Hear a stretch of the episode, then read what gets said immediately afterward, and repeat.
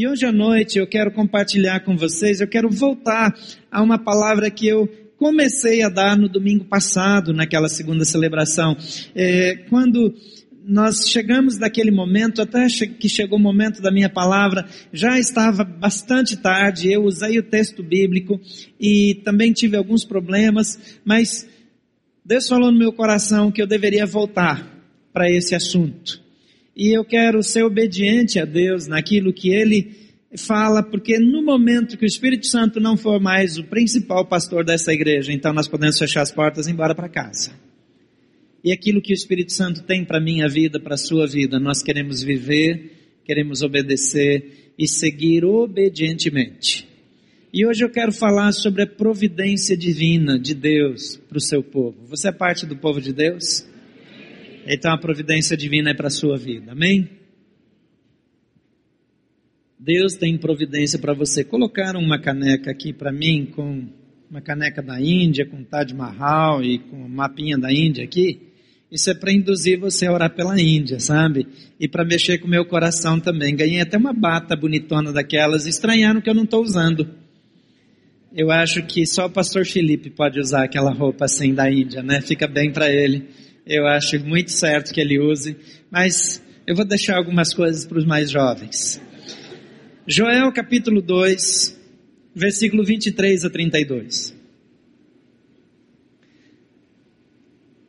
Se você tem a sua Bíblia de papel, aquela Bíblia velha que você pode folhear, você pode usar, tá bom? A gente tem aqui todos os recursos para ajudar, para facilitar.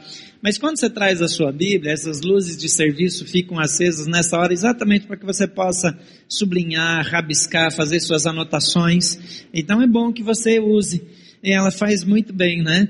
Eu, eu gosto de usar a tecnologia, mas algumas vezes na minha vida pessoal, nos meus estudos pessoais, eu ainda não fiz essa transição. Eu ainda continuo com a minha velha Bíblia de papel na mão, rabiscando, escrevendo em cima, e, e, e tenho que trocar de vez em quando porque a outra fica velha e daí eu preciso de uma nova, é, mas porque isso faz parte da minha história e eu creio que da sua também.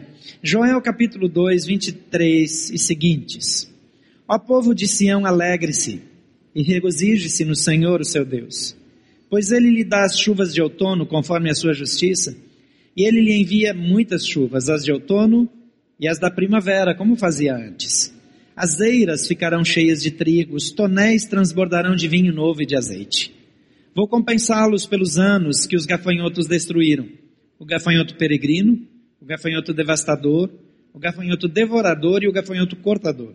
O meu grande exército que enviei contra vocês. Vocês comerão até ficarem satisfeitos e louvarão o nome do Senhor, o seu Deus que fez maravilhas em favor de vocês. Nunca mais o meu povo será humilhado.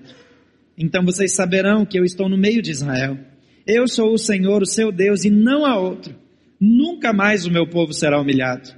E depois disso derramarei do meu espírito sobre todos os povos. Os seus filhos e as suas filhas profetizarão. Os velhos terão sonhos. Os jovens terão visões. E até sobre os servos e as servas derramarei do meu espírito naqueles dias Mostrarei maravilhas no céu e na terra, sangue, fogo e nuvem de fumaças. E o sol se tornará em trevas e a lua em sangue, até que venha o grande e terrível dia do Senhor. E todo aquele que invocar o nome do Senhor será salvo, pois conforme prometeu o Senhor, no Monte Sião, em Jerusalém haverá livramento para os sobreviventes, para aqueles a quem o Senhor chamar. Pai, estamos diante da tua palavra e queremos ouvir a tua voz. Espírito Santo de Deus, nós fazemos parte de uma comunidade que é dirigida pelo Senhor. E aquilo que o Senhor falar, nós vamos obedecer. Então toma liberdade entre nós e nos orienta para que não seja recurso de retórica, nem argumentação humana, mas o Senhor a falar a nós nessa noite. Oramos em nome de Jesus. Amém. Algumas coisas chamam a minha atenção nesse texto. Primeiro, que a promessa do Senhor se refere a dar as garantias para que a vida normal se desenvolva de maneira próspera. Mas essa promessa chega num tempo de caos. Quando ele fala ali, vocês comerão até se fartar, alguém não comeu até se fartar hoje? A maioria de nós comeu até se fartar, e quem não comeu até se fartar é porque está de dieta, então está fazendo corte. Mas naquela época as pessoas não tinham alimento suficiente para matar a fome. Então eles precisavam distribuir entre a família para que tivesse o mínimo para continuar vivendo.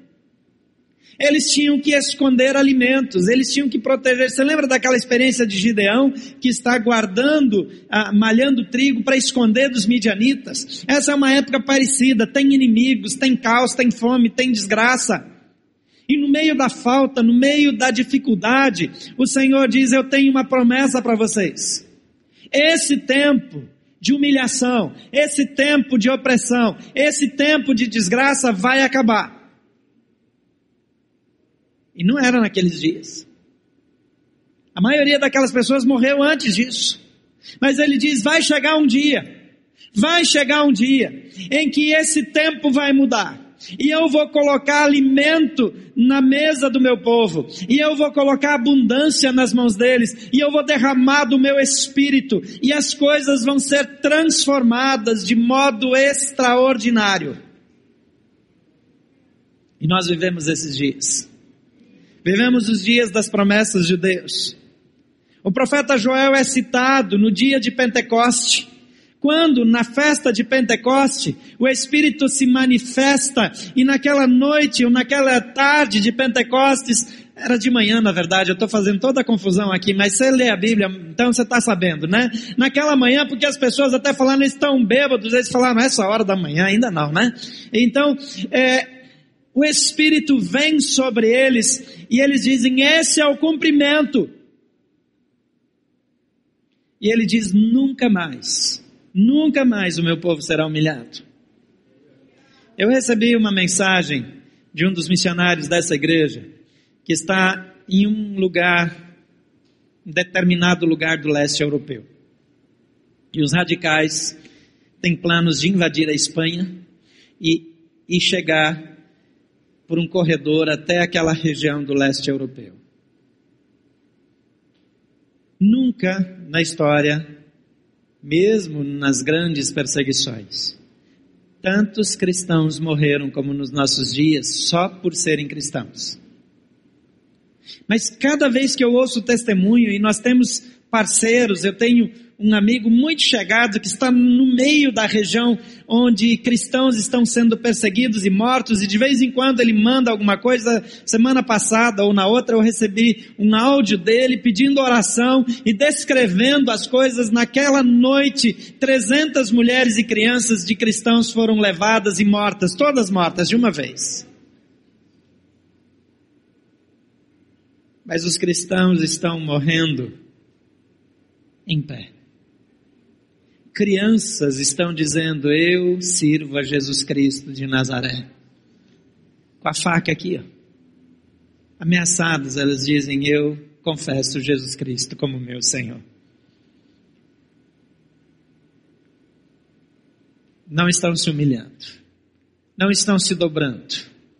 Cristãos em várias regiões estão sendo perseguidos, mas o Senhor está com eles e são motivo de orgulho e de encorajamento para os que continuam.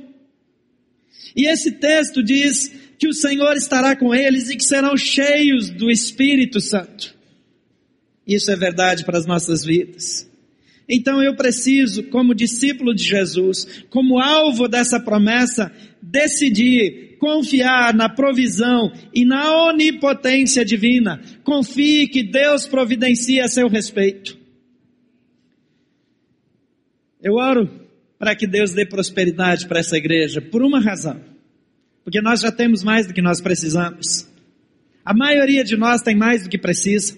E quando nós queremos mais, não é porque nós precisamos, é porque nós queremos. É diferente.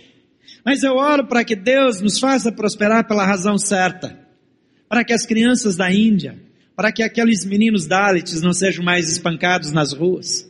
Para que os bebês que nascem e são colocados num tipo de lixeiras para ficar lá abandonados e quem sabe morrerem, não morram mais. Para que meninas de 11, de 7 a 11, 12 anos não sejam mais vendidas como prostitutas, para que os órfãos do Haiti sejam alimentados, protegidos, não sejam abusados sexualmente, para que aquelas crianças é, lá de alguns países da África que são abandonados na rua, como as crianças de Angola, que as famílias acreditam que um deles é do mal, é um feiticeiro do mal e que precisa ser expulso de casa para que a família não seja abandonada. Criancinhas de dois, três anos na rua, sozinhas, chorando porque a mãe os abandonou e foi embora como se fosse um cachorro que não queriam mais e que foi largado na rua. No Brasil, se fizer isso com um cachorro, você vai preso. Lá você faz com seu filho.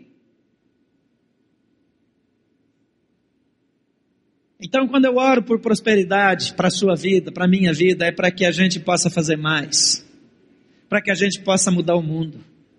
Porque quando nós trabalhamos juntos, nós fazemos melhor. Quando nós nos unimos, nós servimos melhor ao Senhor. E o Senhor diz: Eu vou providenciar eu vou prover, eu vou dar, eu vou acrescentar, e Deus tem todo o poder, por isso creia na provisão e na onipotência divina. Versículo 23 a 26 diz: Ó oh, povo de Sião, alegre-se, regozije-se no Senhor, o seu Deus, pois ele lhes dá as chuvas de outono e as chuvas da primavera.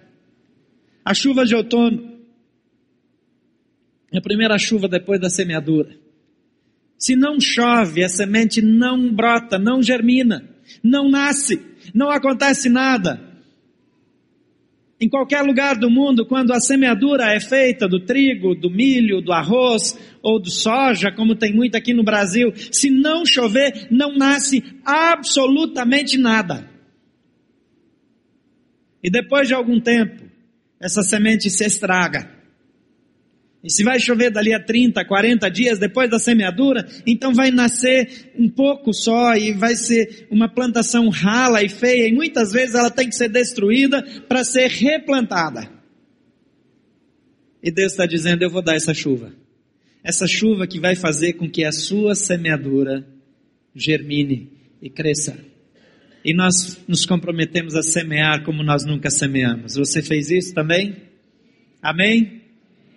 Quando nós decidimos semear, o Senhor está dizendo para nós: a sua semeadura vai germinar, porque eu vou mandar a chuva de outono sobre ela. Deus tem chuva de outono sobre a sua semeadura. Mas Ele fala que vai mandar também a chuva da primavera. São os dois ciclos mais importantes onde não podem faltar chuva na plantação. Quando a semente está no solo e precisa germinar. E quando a semente está formando cacho, no caso do trigo não fique muito fixo na estação do ano, porque nós não estamos falando do Brasil, estamos falando de uma região da Palestina. Eles plantavam trigo, eles tinham videiras, eles tinham oliveiras. A produção da oliveira e da videira está diretamente relacionada naquela região com a chuva de outono e com a chuva da primavera. Diretamente relacionado. A oliveira precisa daquela primeira chuva. E depois, quando as azeitonas estão se formando, ela precisa de nova chuva. As uvas, a videira, precisa da primeira chuva. Logo depois do inverno, ela precisa de chuva. Porque a, a videira renasce, revive, se revigora, lança ramos em todas as direções e forma os cachinhos de uva e com a umidade aqueles cachinhos de uva crescem com aquelas folhas largas em cima, protegendo-as do sol. Depois, antes das últimas chuvas, ela não precisa de chuva. Até a primavera naquela região ela não precisa de chuva. Ela vai precisar chuva de novo, naquela fase final.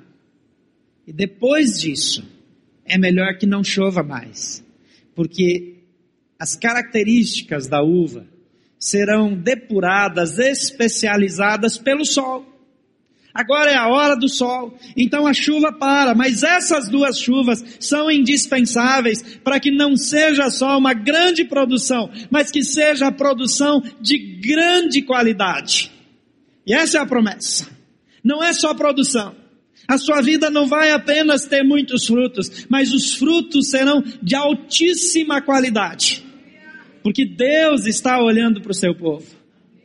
É muito diferente de só entender que vai ter alguma chuva, de que algumas coisas vão mudar, porque Deus tem provisão e na sua onipotência Ele sabe quando precisa chover na sua vida.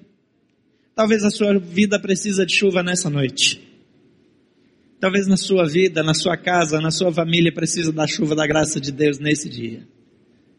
Pois Deus está dizendo, vai chover na sua vida, amém? Vai chover na sua vida. Em segundo lugar, eu olho ainda dentro desse assunto aqui, que ele fala de um exército. E aí ele descreve os gafanhotos, eu falei no domingo passado, não vou me ater muito, mas o gafanhoto peregrino, devastador, devorador e cortador, e de fato são fases, estágios diferentes, e alguns dizem que existem forças demoníacas com essas características, e claro que existem, mas aqui está falando do gafanhoto porque era uma cultura agrícola e eles todos conheciam isso. Na primeira fase, o gafanhoto não passa de uma larva ou de uma lagarta. E essa lagarta está embaixo da terra. E nessa primeira fase, que ele é chamado de gafanhoto peregrino, ele sai sutilmente da terra e ele vai andando sobre a terra. E ele vai largando cada lagarta, põe milhares de ovos. E esses ovos se desenvolvem embaixo da terra.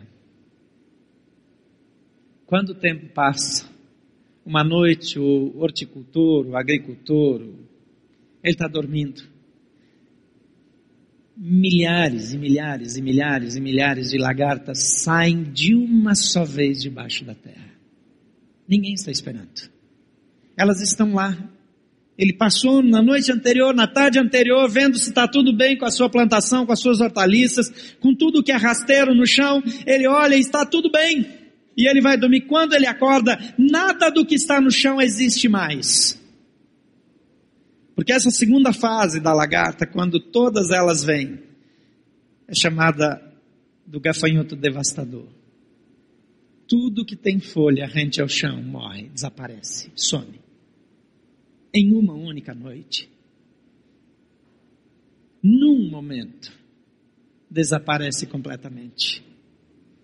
Depois disso, essas lagartas de manhã já desapareceram. Elas criam asas e o gafanhoto pode voar. E nasce um enxame incontável de gafanhotos. Quando aquelas nuvens de gafanhotos chegam naquelas regiões, eles tampam o sol, faz sombra igual uma nuvem. E onde eles chegam, eles devoram tudo. Agora já não são mais as plantas rasteiras. Agora inclui as plantas de cima. E a terceira fase, quando eles já se alimentaram, eles simplesmente cortam absolutamente tudo. No Brasil não tem muito ataque de gafanhotos. De vez em quando acontece. Minha mãe tinha uma horta perto de casa, na minha infância. E era uma horta de uns 1.500, 1.600 metros quadrados. E ela plantava várias coisas lá, mas eu lembro que ela gostava de plantar ervilhas. E eu gostava de ir no pé de ervilhas e pegar as ervilhas ainda verdes e abrir aquela vagem assim e comer os grãos de ervilha. E, e, eu gostava de fazer isso no meio do dia, porque a minha mãe não gostava que eu fizesse. Então, quando ela estava longe, eu ia lá roubar algumas ervilhas da minha mãe. E, e era maravilhoso ter ervilhas lá. Mas eu lembro que eu cheguei na horta uma manhã e a minha mãe estava lá brava, brava, e estava chorando. Tinha lá dois gafanhotos que a gente viu. Mas todas as ervilhas da minha mãe, toda a plantação de ervilhas, todas as folhas, tudo, tudo, tudo estava no chão. Não sobrou nada. Ela não colheu uma vagem de ervilha aquele ano. Porque os gafanhotos simplesmente colocaram tudo abaixo. Quantas vezes na nossa vida tudo cai, tudo desaba. Você se coloca na pele dessa turma do Lava Jato. Pessoas que até ontem estavam no auge do poder e que hoje não sabem se vão para a cadeia. Depois do julgamento do mensalão, que é hoje já parece que acabou em pizza, né? mas vamos pular essa parte. Mas depois do julgamento do mensalão, se descobriu que gente importante pode ir para a cadeia. E gente mais importante do que uma boa parte deles foi para a cadeia. Por que será que eles não iriam? Tem gente que já não dorme, porque os gafanhotos destruíram tudo na vida deles. E alguns são cristãos. Mas o gafanhoto destruiu tudo. Acabou tudo, acabou todo o brilho, acabou todo o disfarce, acabou toda a esperança, porque em algum momento eles se afastaram de Deus. E a Bíblia diz aqui: o gafanhoto, peregrino, devastador, devorador e cortador. E aí o Senhor fala assim: o meu grande exército. Deus está falando aqui. O meu grande exército que eu enviei contra vocês. Deixa eu dizer uma coisa para você. Até o diabo é agente de Deus se Deus decidir. E se Deus fala não toque, o diabo não toca em nenhum de vocês. Mas quando nós voltamos as costas para Deus, Deus fala: Ok, pode botar a mão um pouquinho para ver se ele se arrepende, para ver se volta para mim. E aí você fica repreendendo, você fica amarrando, você fica mandando embora. Tudo bem, você tem que mandar embora mesmo. A Bíblia diz: resistir o diabo, ele fugirá de vós. Mas quando foi Deus que mandou por causa do meu pecado, eu tenho que me arrepender. Eu preciso crer nas promessas de Deus, eu preciso voltar para Deus. Por isso nós passamos aqui uma semana inteira buscando santidade. Deixa eu dizer uma coisa para você: não guarde nada escondido no seu coração. Abandone a sua agenda secreta, se é que você tem uma. Porque eu sei que muitas vezes nós temos pecados escondidos na nossa alma e nós não queremos abrir.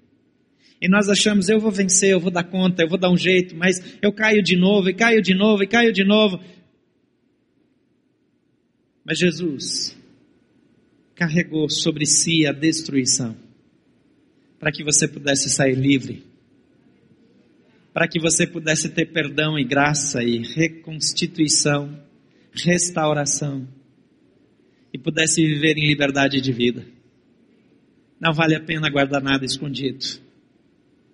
A transparência, integridade, honestidade são requeridos por Deus para cada um dos seus discípulos, cada um dos discípulos de Jesus.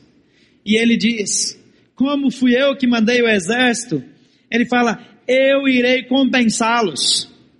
Tudo que esse exército que eu mandei destruiu, agora que vocês se arrependeram, agora que vocês se mudaram, agora que vocês deixaram o pecado, eu vou compensá-los. E as eiras se encherão de trigo, e os lagares ficarão cheios de vinho e de azeite novo. E vocês comerão até se fartarem e a vida de vocês será próspera. E nunca mais, Jesus diz, o Senhor diz aqui, nunca mais. Sabe o que é nunca mais? É nunca mais mesmo. O meu povo será humilhado. Nunca mais. É a palavra do Senhor para a nossa vida. Promessa do Senhor para a nossa vida. Em segundo lugar, compreenda o conhecimento que Deus Compreenda que o conhecimento de Deus promove a restauração do homem. Versículo 27 ele diz: Então vocês saberão que eu sou, que eu estou no meio de Israel, que eu sou o Senhor, o seu Deus, e não há nenhum outro. Não há nenhum outro. Vamos ler isso juntos. Então vocês saberão que eu estou no meio de Israel. Eu sou o Senhor, o seu Deus, e não há nenhum outro. Não há outro Deus. Os indianos têm milhões e milhões de deuses. As nações adoram a Mamon. O Brasil sucumbiu aos pés de Mamon. E eu não tenho dúvida que a crise que nós estamos entrando é o grande exército do Senhor sendo enviado contra o Brasil para trazer arrependimento e mudança. Mas o povo de Deus será preservado, porque ele diz: nunca mais o meu povo será humilhado. Nunca mais. Então, nesses anos de dificuldade, você vai ser próspero. Nesses anos de dificuldade, a sua luz resplandecerá. As pessoas vão olhar para você e você vai dizer: Eu estou assim por causa de Jesus Cristo, meu Senhor. É por causa dele. É por causa do amor de Deus. Ele é a minha fonte.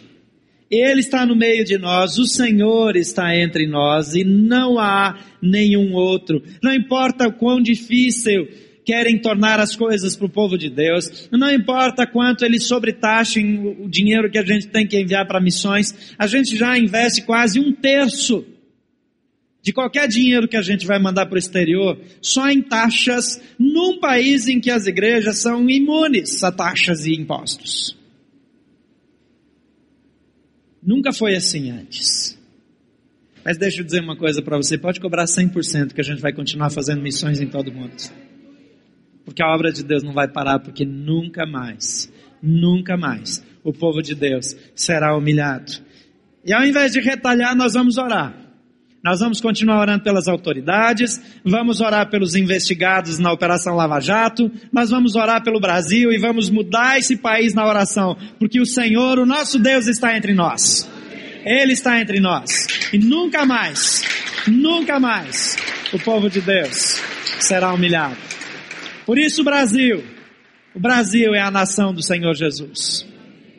E nós vamos continuar e vamos avançar porque o Senhor é conosco. Em terceiro lugar, creia e receba as promessas divinas na sua vida e na vida da sua família. Às vezes nós achamos que as promessas de Deus são promessas lá para o passado ou lá para o futuro.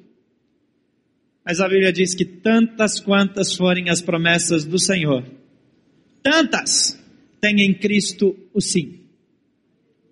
Amém? Tantas quantas forem as promessas do Senhor, seja de Gênesis ou seja de Apocalipse. Todas promessas, mais de seis mil promessas da palavra tem em Jesus Cristo sim na vida dos seus discípulos. Ele está conosco. O Senhor está no nosso meio. Ele honra a sua palavra. A Bíblia diz que Deus não é homem para mentir, nem filho do homem para se arrepender. A Bíblia diz que em Deus não há mudança nem sombra de variação. Nada muda a palavra do Senhor, a palavra do Senhor permanece para sempre. E se ele falou, ninguém pode revogar. Ninguém pode revogar o que Deus falou. Ninguém pode cancelar uma promessa de Deus da sua vida. E ele diz até sobre os servos e as servas derramarei do meu espírito naquele dia. Os servos, os escravos eram indignos naquele tempo. Eles não podiam comer da mesa do Senhor. Eles não podiam partilhar das coisas do Senhor. Mas Deus está dizendo, eu partilharei igualmente entre senhores e escravos, porque eu sou o Senhor e eu determino. E ele tem bênção e promessa e vai repartir partir do seu Espírito na sua vida, porque Ele é o nosso Deus, Ele é o Senhor, Ele nunca muda, Ele nunca recua, Ele nunca volta atrás. Mostrarei maravilhas do céu e na terra, sangue, fogo e nuvens de fumaça. Mas ele também alerta que o sol se tornará em trevas e a lua em sangue, antes que venha o grande e terrível dia do Senhor. Esse grande, terrível dia do Senhor não é grande e terrível para você, é grande para você, mas não é terrível. Porque a Bíblia diz que todo aquele que invocar o nome do Senhor será salvo. Você está fora dessa perseguição. Você está fora dessa justiça, porque Jesus Cristo é a sua justiça. Ele já é justiça, ele já justificou você. Então, aquele que está em Cristo, já não há condenação para aqueles que estão em Cristo Jesus. Não há mais condenação. Mas o tempo da justiça divina está chegando, está chegando no Brasil.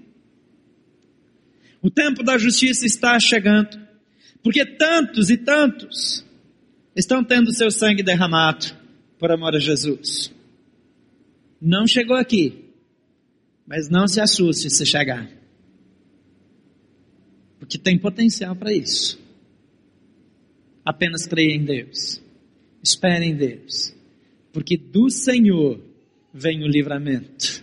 Do Senhor vem a proteção, do Senhor vem a graça. Então traga essas promessas para a sua vida, porque a situação, as circunstâncias não justificavam a fé, mas o Senhor dá a promessa para o povo, enquanto nada mudou, porque Ele está dizendo, vai mudar, porque eu sou o Senhor. Talvez você esteja passando por aflições agora. Talvez a sua casa esteja com problemas. Talvez seu casamento. Talvez o seu trabalho talvez os seus negócios, talvez você abriu uma empresa e as coisas não, vai, não vão bem, mas o Senhor está dizendo para você: eu trarei provisão, eu derramarei da minha abundância, eu mandarei as chuvas, eu mudarei a realidade, porque eu sou o Senhor.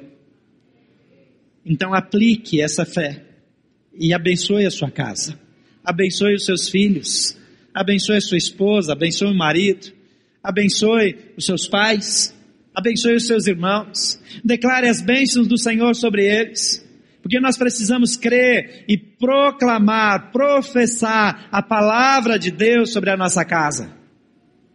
É tempo de crer nas promessas de Deus.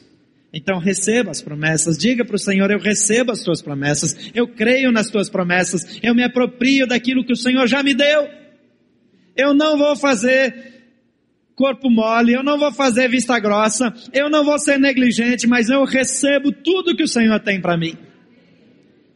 E nós precisamos fazer essa declaração pela fé. E precisamos declarar a vitória sobre os nossos filhos. Tem tempos difíceis pela frente, mas o Senhor concede a vitória. Em quarto e último lugar, receba e proclame o livramento divino para toda a humanidade. Todo aquele que invocar o nome do Senhor será salvo. Pois conforme prometeu o Senhor no Monte Sião, em Jerusalém, haverá livramento para os sobreviventes, para aqueles a quem o Senhor chamar. O Monte Sião para minha vida, para a sua vida, já não é mais o Monte Sião lá de Jerusalém. O Monte Sião, lá da Palestina, perdão. O Monte Sião, na nossa história, já não é o Monte Sião da antiguidade, mas é o Monte do Calvário onde Jesus Cristo derramou a sua vida. Ele é a nossa promessa. Ele é a nossa cidade de refúgio. Ele é a nossa fonte. Por isso, nós podemos orar, colocar aqueles nomes que colocamos lá na árvore, na presença do Senhor. Você precisa orar, porque a árvore não faz orações, aquilo lá é só um memorial. Nós precisamos clamar a Deus. Nós precisamos atrair pessoas para Jesus. E nós precisamos dizer para nossos amigos e para você que está aqui, para você que nos acompanha pela internet, que todo aquele que invocar o nome do Senhor será salvo. O seu filho perdido será salvo, porque ele invocará o nome do Senhor. Ore por ele. Seu pai que nunca recebeu a Jesus Cristo, ore por ele, porque ele vai invocar o nome do Senhor e será salvo. Milhões de indianos que não têm ideia de quem é Jesus vão invocar o nome de Jesus e serão salvos. Porque você é testemunha fiel.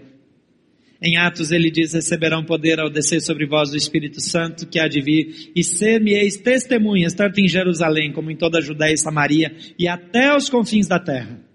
Em todos os lugares, em todas as direções, em todo o tempo, nós seremos testemunhas. Onde você trabalha, onde você estuda, onde você se movimenta, o jeito que você dirige, a maneira que você reage nos aeroportos, a sua postura cheia do Espírito Santo é testemunho da verdade de Deus. E Deus quer usá-lo. E Deus quer mudar a sua história, quer mudar a sua vida. Por favor, feche seus olhos. Talvez você precisa nessa noite se apropriar dessas promessas do Senhor. Talvez você precisa confessar que você não creu adequadamente naquilo que Deus prometeu e sempre disse: "Ah, isso não é para mim, não é para minha vida". Talvez você teve dificuldade de crer na providência e no grande poder, na onipotência divina. Mas é tempo de dizer: Senhor, eu creio em Ti. Senhor, eu confio em Ti. E eu quero fazer essa oração junto com você, mas primeiro eu quero fazer a oração com você que está aqui ou que nos acompanha pela internet, que nunca invocou o nome do Senhor. A Bíblia diz: se confessarmos a Jesus Cristo como Senhor, e no coração cremos que Deus ressuscitou dos mortos, nós seremos salvos. A promessa de Deus é para a sua vida desde que você receba Jesus como Senhor e Salvador. Desde que a, de que a graça do Senhor Jesus possa ser manifestada na sua vida, isso só ocorrerá, somente ocorrerá, se você disser: Vem Jesus, assume o controle da minha vida. Eu te recebo como Senhor e Salvador. Você já fez isso? Amém? Quantos já fizeram isso? Levante a mão. Glória a Deus. Pode baixar sua mão. Mas hoje eu quero orar por aqueles que querem dizer isso nessa noite. Não se trata de religião, se trata de relacionamento com Deus. Então, enquanto eu oro, eu gostaria que você que está aqui, você que nos acompanha pela internet, levante uma de suas mãos durante a oração. Esse é um gesto onde você está dizendo: Senhor, eu me rendo, eu te recebo. Nessa noite, como Senhor e Salvador. Mantenha sua mão erguida durante toda a oração.